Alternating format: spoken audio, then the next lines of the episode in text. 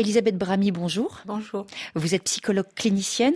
Euh, comment expliquer que le sentiment de culpabilité puisse s'installer sans être justifié par des faits ni des actes? C'est très souvent le résultat d'une éducation. C'est le résultat d'un moule, ou judéo-chrétien ou autre, qui met l'enfant en difficulté et lui donne, je ne dirais pas à tout jamais, mais les bases d'une image désastreuse de lui-même et de ses incapacités.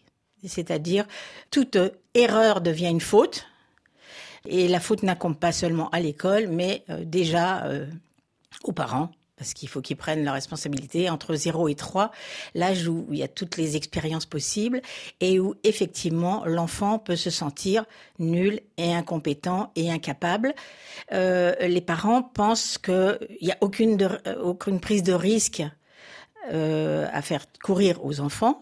Donc, euh, ne monte pas là-dessus, tu vas te casser la figure. C'est déjà une très mauvaise idée. C'est pas l'encourager à devenir euh, coureur olympique. Ça veut dire que des mots a priori anodins peuvent faire mal, pour autant, il faut rester naturel dans l'éducation. Oui, et en matière scolaire, euh, comme le disait très bien Stella Baruch, une euh, mathématicienne et psy, on n'a pas à dire à quelqu'un, à un enfant qu'il est nul en maths, mais son devoir est nul. C'est très différent que de toucher à sa personne. Mmh.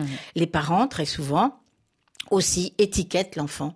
Et au nom de euh, toi t'es né comme ça euh, tout tout ton père etc mais il y a plus moyen de se dépêtrer de cette sale image qui vous colle euh, à la peau. Merci Elisabeth Brami tout à l'heure dans Priorité Santé.